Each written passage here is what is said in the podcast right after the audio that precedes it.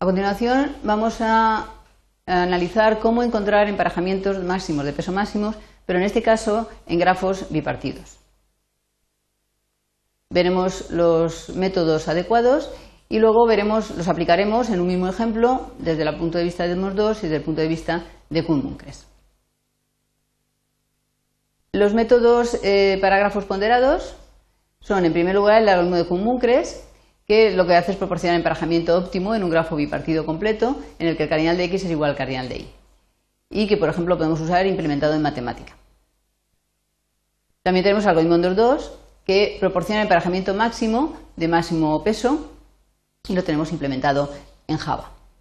Observemos que el primero solamente vale para bipartidos y además tiene que ser completo con cardinal de x igual a cardinal de y, mientras que el segundo sirve para cualquier grafo no dirigido cualquiera.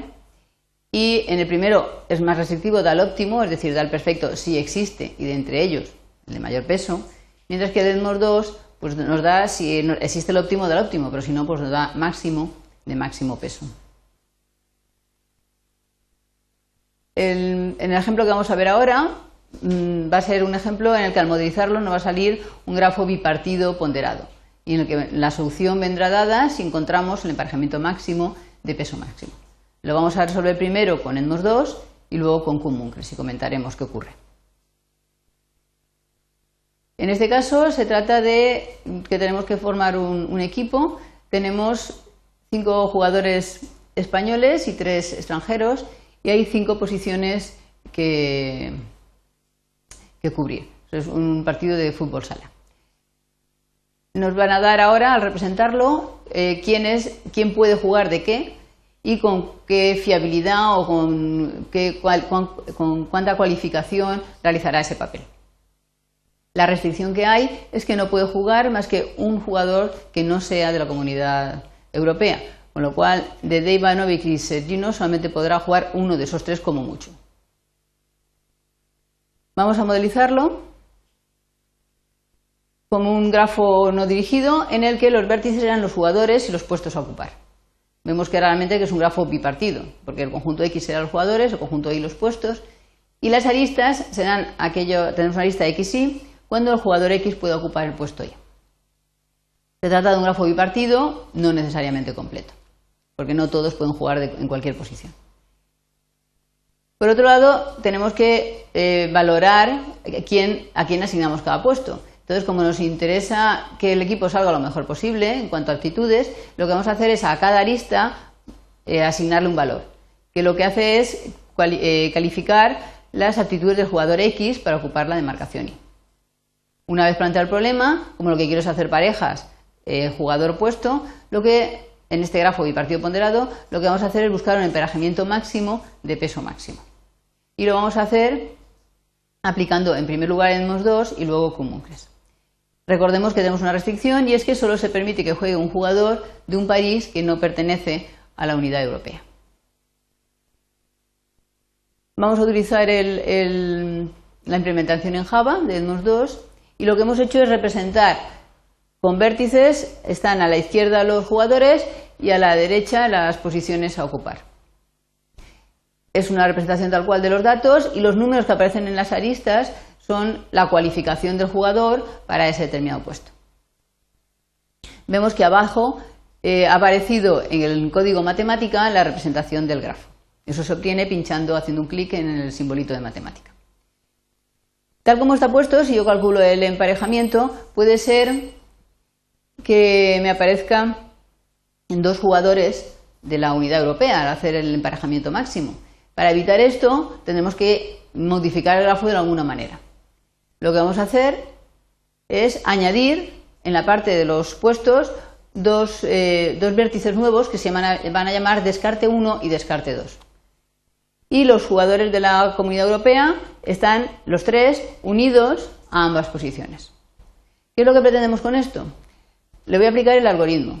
Cuando calcule el, emparejamiento máximo, si el emparejamiento tiene esos dos descartes asignados, o sea, tiene esos dos descartes están saturados con una lista del emparejamiento, significará que los dos jugadores que estén unidos al descarte 1 y descarte 2 no van a jugar. Con lo cual solamente me quedará un posible jugador que no es de la unidad europea que esté conectado a las posiciones eh, de portero, eh, cierre, etc. Luego habrá que ver el resultado que me ha dado. Si el emparejamiento satura todos los puestos, pues será un emparejamiento máximo y como la restricción de 1 como máximo de la Unión Europea está cumplida, nos servirá. Si aunque se cumpla lo del 1 como máximo de la Unión Europea, resulta que los puestos no se cubren todos, pues lo que querrá decir es que con los datos que me han dado no hay solución posible. ¿Qué ocurre si en la solución dada Descartes 1 y Descartes 2 no están los dos saturados? Hay uno o ninguno de los dos saturado. Pues eso significará que el 2 o más de los jugadores que no son de la Unión Europea estarán conectados a, las posiciones de portero, cierre, etc. Con lo cual, aunque se saturen todos los vértices, la condición, la restricción que he mandado al principio no se cumple, con lo cual me dice que tampoco hay solución. Observamos que para que solamente coja la posición de Descartes 1 y Descartes 2 en última instancia, porque claro, si yo pongo un valor muy bajito, lo primero que va a hacer el algoritmo es coger un valor muy alto, lo primero que hace el algoritmo es coger esos valores para que salga un emparejamiento de valor alto, un emparejamiento máximo, mucho peso.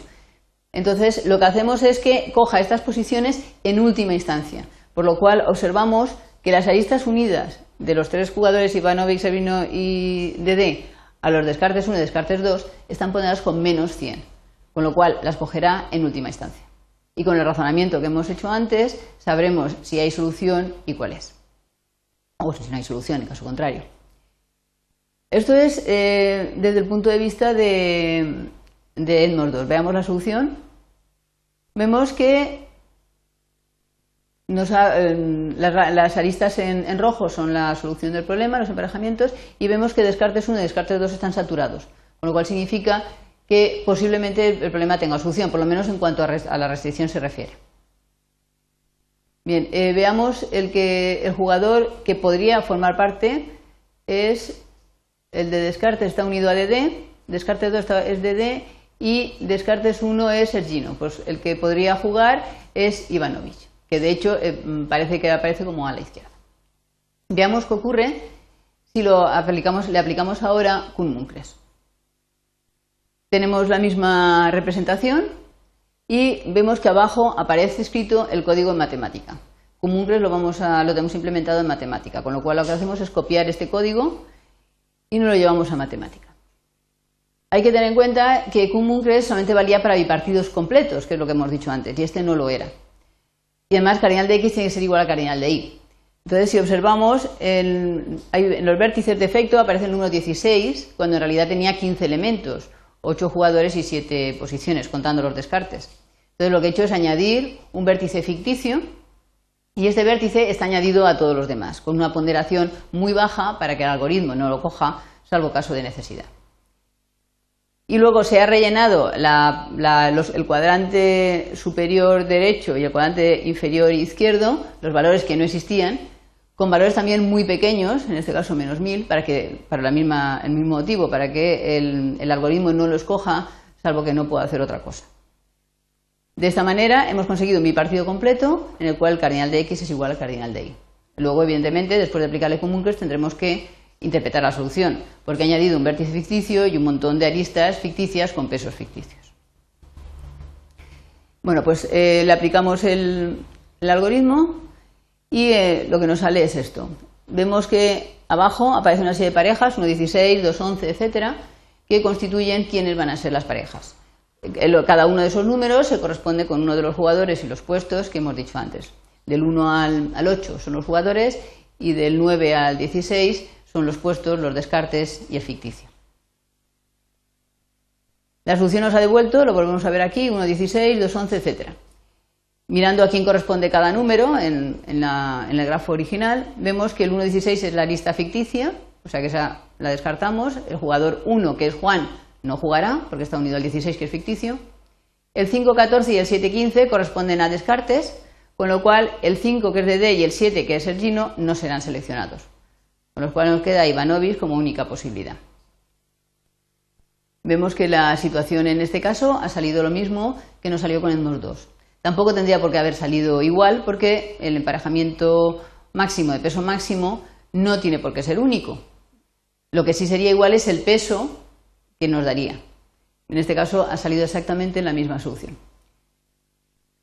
Eh, como resumen, decir que para encontrar un emparejamiento máximo, máximo peso en un grafo bipartido ponderado, lo que podemos hacer es acudir al algoritmo de común, que es adaptándolo si es necesario, o bien al de Edmonds 2.